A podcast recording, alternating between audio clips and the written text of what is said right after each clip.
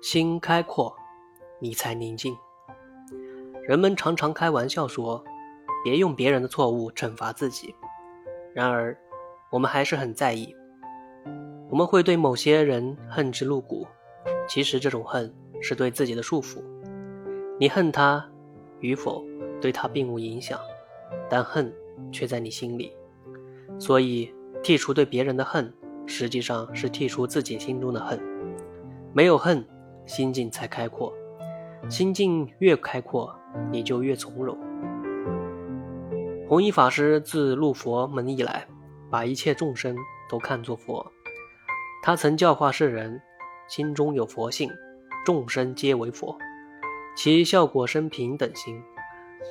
有人问我如何修平等心，我说：你家里一定有佛堂，供有佛像，把你最恨的人写一长生牌位。供在佛像旁边，每天香花供养他如佛。他说这样不行，我见到他就讨厌，此乃功夫不够，应再用功修。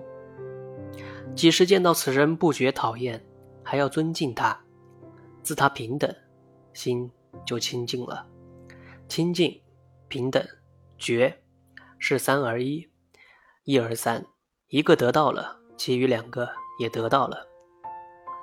宋代大文豪苏东坡堪称中国文坛上的奇葩。他有一个相知甚笃的方外之交，名叫佛印。平日里，二人在佛学、文学上总会相互切磋，所以难免会发生争执。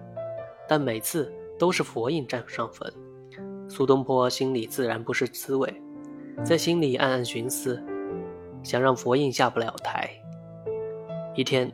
苏东坡和佛印相对坐禅，苏东坡计上心头，问佛印：“你看我坐禅的姿势像什么？”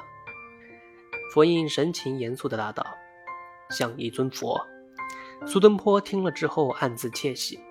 之后，佛印反问苏东坡：“那你看我的坐姿像什么？”